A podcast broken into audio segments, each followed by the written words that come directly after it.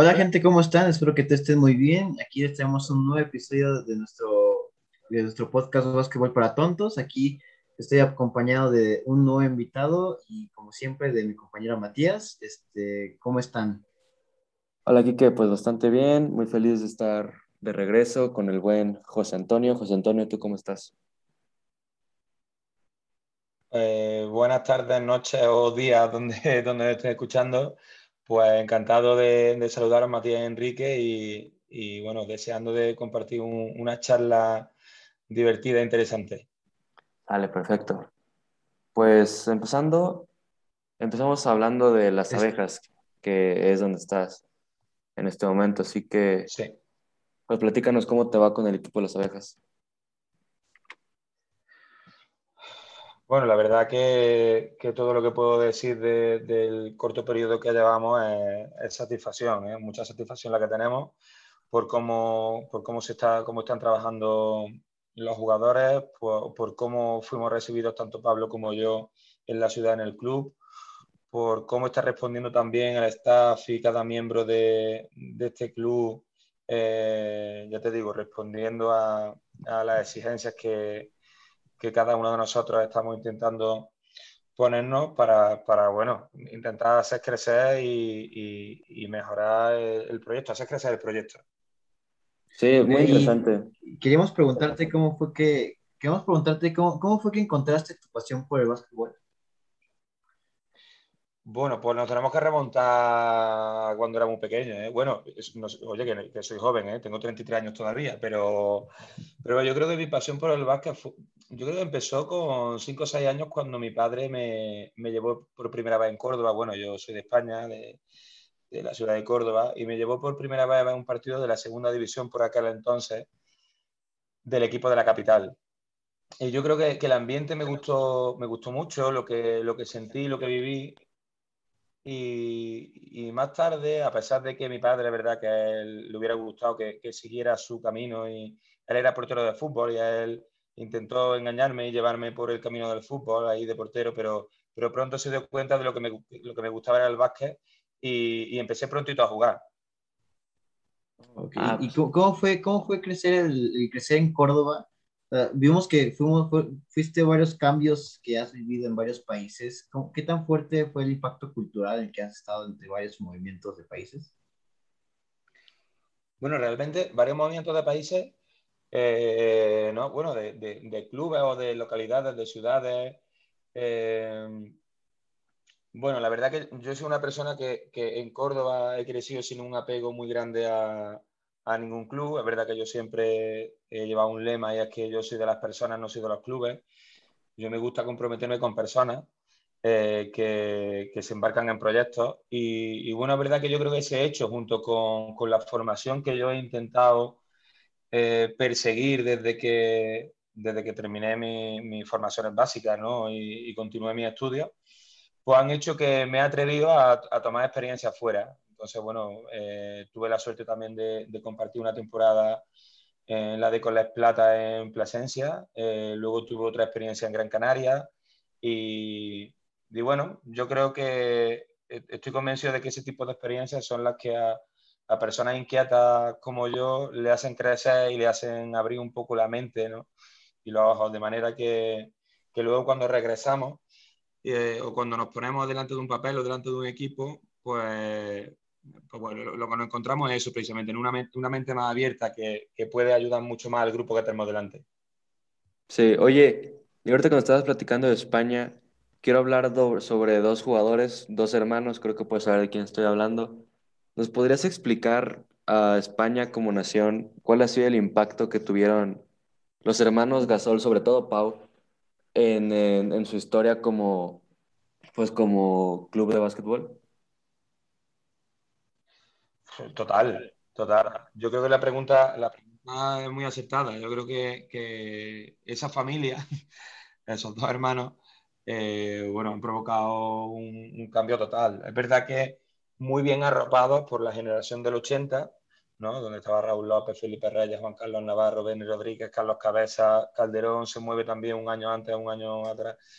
Eh, esa generación a nosotros nos ha cambiado por completo por completo. Y luego ellos dos han sido, yo creo, en especial Pau, como tú has dicho, los máximos referentes ya en élite mundial, porque el primer español que consigue un anillo, el primer español que va a un, a un All-Star, los dos hermanos que por primera vez eh, juegan un, un, salto inicial en un partido de las estrellas, yo creo que eso a España no ha hecho mucho bien. La marca España yo llevo tiempo apreciando de que es una marca muy reconocida, muy valorada eh, en el mundo del básquet a nivel mundial eh, y evidentemente tenemos que darle las gracias a esa familia y a todos los jugadores y, jugadoras también, ¿eh? que yo creo que también ha habido años, años de, mucha luz y de mucho, de mucho éxito.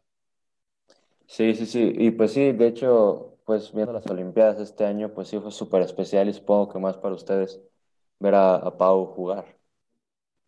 Sí, de hecho te voy a decir una cosa. Eh, yo tenía, la, tenía los vuelos comprados para el verano pasado acudir junto con uno de mis mejores amigos, Fran Dorado, y, y, mi hermano, eh, porque creíamos que iban a ser los últimos Juegos Olímpicos de Pau. Y bueno, Se, han demorado un año, pero este año, verdad, que no he podido ir porque ya, ya me encontraba aquí también por las circunstancias que no permitían, no permitían la, la asistencia de público. Pero sí es verdad que teníamos una sensación todos de que, de que iba a ser su, su, último baile, ¿no? Ahora que está tan de moda con, con el documental de, de Michael Jordan. Y, y, así ha sido. Ha sido triste la manera en la que se ha acabado, creo yo. Hemos tenido muy mala fortuna. El partido de Eslovenia creo que lo teníamos controlado y, y al final, bueno, una serie de detalles. Oye, y bueno, porque... Hablando un poco, me, gustó que trajiste el tema de Eslovenia y obviamente hablando de su jugador estrella, Luka Doncic. Tú que eres español que, y que supongo que tienes y que sigues la pista de la Liga Española, ¿tú estás de acuerdo que anotar, o lo que dijo Luka Doncic, en que anotar según las reglas FIBA es un poco más complicado que anotar según las reglas NBA? Sí, creo que, creo que es más complicado. Eh, lo que ocurre, a ver, hay muchas diferencias entre el reglamento NBA y el reglamento FIBA, básquet FIBA. Sí, por supuesto. Eh, pero sí es cierto que ya no solamente la idiosincrasia que es el NBA, sino el propio reglamento en cuanto, sobre todo yo creo que él habla en cuanto a, propuestas defensivas obligado por la regla de los, de, los, segundos defensivos. O sea, que tú no puedas permanecer en la zona más de X tiempo cuando tu, cuando tu atacante no está en ella. Eso es lo que provoca eh, unos espacios que, los jugadores en ataque aprovechan. Eso en España no, no se, o sea, en España, perdón, en, en baloncesto FIBA no se tiene. Sí, Entonces, bueno, eso por otra parte también te puedo decir que los mejores jugadores están en la NBA. Entonces, mm, estoy convencido de que cuesta mucho más trabajo superar a un jugador, eh, superar a un defensor en la NBA que superar a un defensor en, en, en el básquet FIBA. Lo que ocurre es que el básquet FIBA se puede preparar o tiene las herramientas a nivel de reglamento para desde la defensa de equipo neutralizar el talento de un jugador. Aunque en el caso de Luka Doncic ya nos hemos dado cuenta que tampoco sirve de mucho, porque no, no. Yo, yo, soy de los defensores de Luka Doncic. Yo creo que es un adelantado, yo creo, o sea, una persona que, que va por delante de los demás, sin, sin un físico exquisito, pero es capaz de dominar el baloncesto por completo. Y, sí, y la verdad es que lo admiro muchísimo. ¿eh? Yo, Oye, y ahorita nos platicaste un poco sobre los sistemas defensivos y ofensivos que pueden llegar a existir según las reglas FIBA. Hace unos, en el episodio pasado que tenemos nada más de habla Enrique y yo, platicábamos sobre Mike D'Antoni y sobre cómo él revolucionó la ofensiva a un nivel NBA, de forma en la que pues creó el 7 segundos o menos, o el año pasado que los Rockets jugaron básicamente sin un centro para jugar un five out y te quería preguntar tú en qué tipo de sistema crees. Digo, ¿tú crees en un sistema más ofensivo como el de Mike D'Antoni o tú crees que coaches como Frank Vogel o Rick Carlisle que son de la vieja escuela y que, que tienen esta mentalidad de que la ofensiva gana campeonatos, ¿tú, tú en qué crees? ¿Tú, ¿Cuál es tu creencia sobre esto? Pues complicado. Yo lo primero que te diría es que yo creo en el equilibrio, pero, pero no solamente en esto, sino en toda la vida quiero creer en el equilibrio. Entonces, yo a nivel ofensivo eh, soy partidario y de, de, de la propuesta de, de, Mike D'Antoni del Seven Seconds or Less, porque bueno, yo creo que también es un tema estadístico, es un tema estadístico y, y también es una, una, filosofía que se ha trasladado ya a Europa. ¿eh? Eh, sí, allí sí, los entrenadores acabo, bueno, recientemente he visto un clinic que dio Joan Plaza en Francia y habla de que hay una obsesión en los coaches en Europa de que evitar tres puntos y bandejas. Eh, three point or layups hay que evitarlo. Entonces, lo que se fomenta a nivel defensivo porque se cree que estadísticamente es lo más eficaz para la defensa es invitar a que haya tiros de media distancia, pull-up de dos puntos a media distancia. Sí, claro. pero yo creo que él... Entonces, yo estoy a favor de eso en ataque, pero es verdad que no creo que esté reñido con que en defensa el equipo esté bien armado.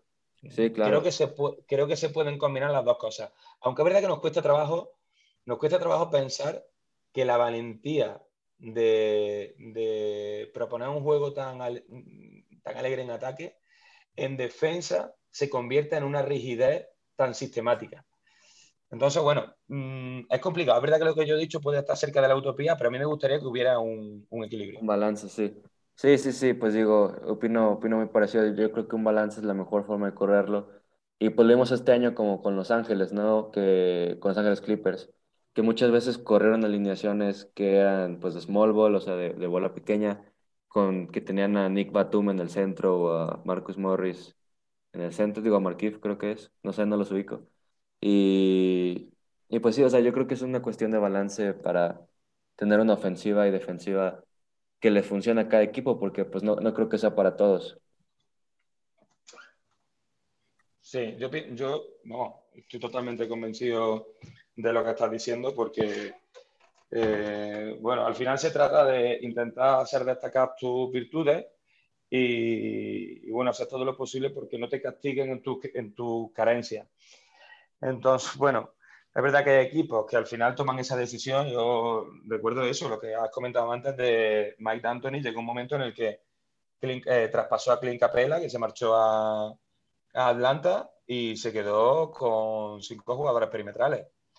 Claro, eso serás capaz de sacarle provecho, lo tienes, pero como te castiguen y, ya cada día nos estamos dando cuenta que hay jugadores más totales. O sea, jugadores como Anthony Davis eh, tienen la capacidad de defender en el perímetro, de defender en el poste, de tirar, tiene puntos de juego interior, es capaz de tirar. Recuerda el partido que ganó el año pasado la serie contra Denver con un tiro en el último segundo suyo. Sí, sí, sí, sí. Es, muy raro ver eso, como un centro que tenga el último tiro. Pero es la nueva generación de jugadores. Claro, Joel Embiid, pues estamos hablando de un jugador de, características similares, ¿no? Es verdad que yo creo que tiene menos capacidad atlética que Anthony Davis, pero yo creo que, son jugadores totales. Hablamos de jugadores totales. Y ante Tocumbo, que yo mm, me encanta, creo que es uno de los jugadores élite top 3, eh, aunque también tiene sus haters, Sí, sí, sí. Mm, bueno, en el momento que tampoco creo que el tiro de tres sea algo que le ha, bueno, ya hemos visto, ha sido MVP dos temporadas seguidas y, campeón de la NBA. Sí, claro, no le ha quitado.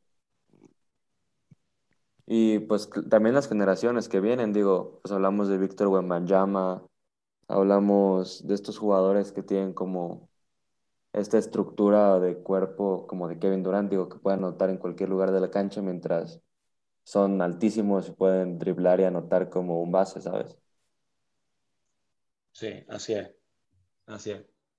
Y este, hablando de las próximas generaciones, quería preguntarte desde tu punto de vista como entrenador, ¿cómo ves a las próximas generaciones de básquetbol en, México? En México, pues esta pregunta la verdad que me tendría que hacer un poquito más tarde porque ahora mismo, mira, yo tengo, yo ahora mismo de las próximas generaciones no sé mucho. Yo te puedo decir de los rivales con los que nos vamos a enfrentar y los que están anunciando recientemente, me estoy, me estoy viéndolos mm, hasta que se me agotan los ojos. Entonces, me cuesta trabajo eh, darte una opinión sobre lo que viene. Lo que sí te puedo, lo que sí te puedo decir ya, eh, que es una opinión que, viene un poco del head coach Pablo y que me ha comentado, que aquí hay una gran materia, una gran materia prima, hay, muy buenos jugadores eh, y hay muchos, muchos, porque estamos hablando de, un país que tiene 120 millones de habitantes. Claro, claro. Y que es que siempre y cuando estemos, estemos en un país que siempre sea favoritismo de fútbol, va a estar muy difícil salir, sacar adelante a los buenos jugadores que, como tú dices, que son buena batería prima, que pueden llegar a muy lejos, pero sin un buen apoyo no, no este, pues, está más difícil que otros países como Estados Unidos. Claro, yo, pero fíjate lo que te digo, yo creo que, que no es solo, yo creo que la culpa no la tiene el fútbol, te, me te quiero decir, en España también el fútbol es el deporte número uno. Eh, total, yo creo que aquí lo que hace falta es sistematizar o mejorar la estructura para conseguir que, que el baloncesto crezca, porque jugadores y referentes tenéis, o sea, habéis tenido y tenéis. O sea, de hecho, Gustavo Ayón ha sido un jugador campeón de Euroliga además muy carismático en España, muy carismático en Europa y, que, y muy carismático aquí. Claro, eh, ahora tenemos a Alex Pérez en, en Fenerbahce, equipo top de Euroliga. Eh, yo creo que la liga está creciendo. La liga los últimos 5 o 7 años, yo creo que ha crecido muchísimo. Sí. Ha crecido muchísimo. Eh, jugadores de muchísima calidad están entrando. Entonces tenemos que aprovecharnos el reclamo, ¿verdad? Yo, por ejemplo, aquí cuando paseo por León, se siente que, que, que, que el fútbol tiene, mucho, tiene mucha más fuerza. Bueno, yo creo que esto tiene que ser un trabajo mm, paciente, o sea, un, trabajo de poco a poco, de demostrar que hay, que hay mucha fuerza por nuestra parte, de que hay mucho trabajo, hay mucha ilusión, de que terminan viniendo resultados. Tristemente por la pandemia no vamos a poder eh, tener asistencia de público, pero una cosa que, que, yo siempre insisto mucho en conectar con la gente, más allá del resultado, es conectar con las personas que van a verte, eh, fidelizarlas, bueno, hacerles sentir parte del proyecto en el que nos hemos embarcado. Sí, claro, siempre y cuando poco a poco implantemos la cultura aquí en nuestro país, en León, de pues, la culturalizar a la gente sobre básquetbol, poco a poco va a haber más apoyo y más, más talentos, porque claro, el, talento está, pero el apoyo falta todavía y darle a conocer a la gente lo que hace falta. Así es. Bueno, y quiero recordar que eh, hace unos años.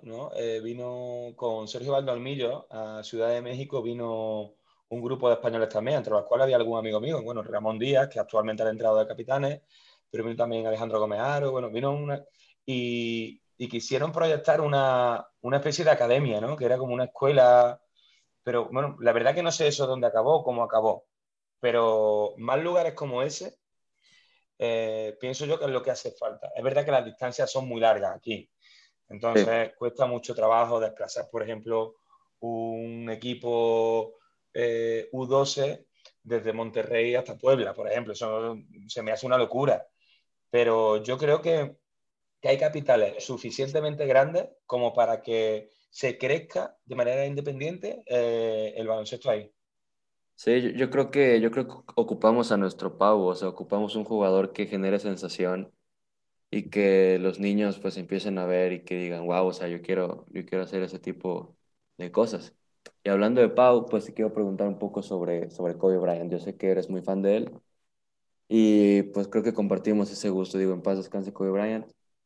Y te quiero preguntar sobre, sobre el impacto que tuvo él como jugador y ya después cuando se retiró sobre tu vida personal o sobre tu vida o carrera como entrenador?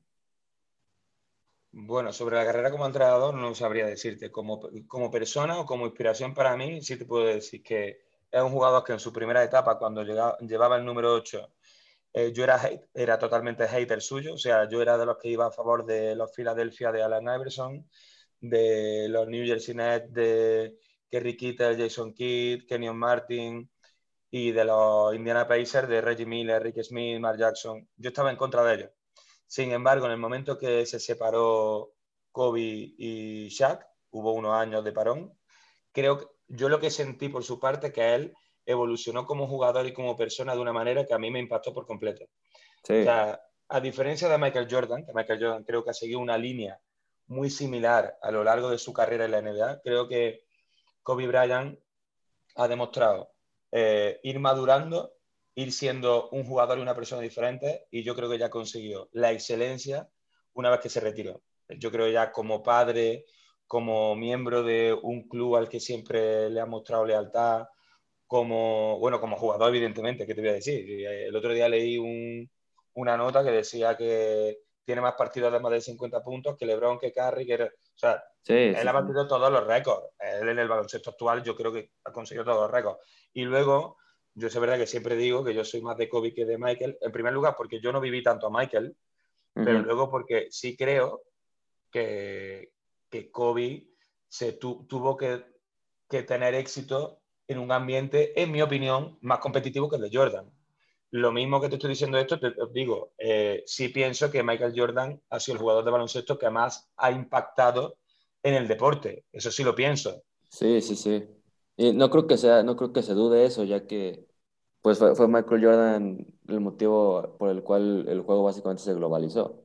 Efectivamente, sí. Sí, por el Dream Team y, todos estos sucesos fue por el, por lo que básicamente se, logró llegar a otros países el, el juego del básquetbol.